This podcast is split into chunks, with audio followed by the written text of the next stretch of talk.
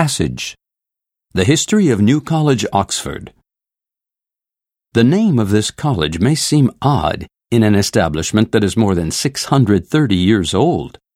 When it was founded in 1379, the upstart college was new in several ways. It was the first college for undergraduates, the first where the senior members of the college had tutorial responsibility to supervise undergraduates, and the first to be designed around the now familiar quadrangle plan. The college's origins lay in the turmoil of the Black Death, which had emptied the previously populous city of Oxford. There was no such thing as a vaccine in those days.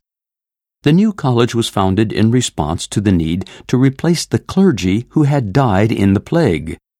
Since so much of the city was now empty, there was no obstacle to the extensive building project in the city grounds.